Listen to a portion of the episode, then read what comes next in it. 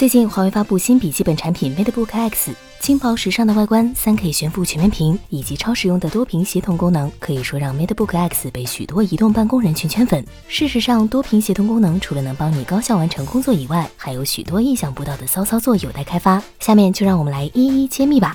争做微信抢红包第一快手，红包来！太罕见了，老板居然在群里发红包，这分秒必争的情况下，拿手机怎么来得及？怎么办？利用多屏协同功能，手机屏幕画面能无缝同步到电脑屏幕上，红包来了，手指一抖，红包到手，工作红包两不误，办公室第一快手就是你。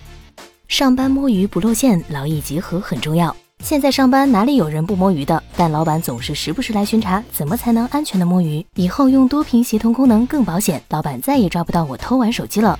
开会点外卖没带手机一样行。早例会开了一个小时了，领导还没有说完，这都快中午了，赶紧点个外卖先吧。但是手机忘了带，也不好出去拿呀。不过不用担心，我电脑的多屏系统是一直打开的，能直接控制手机，在电脑上直接打开手机 APP，订单里找我常吃的那家，快速下单，坐等外卖小哥送过来就 OK 了。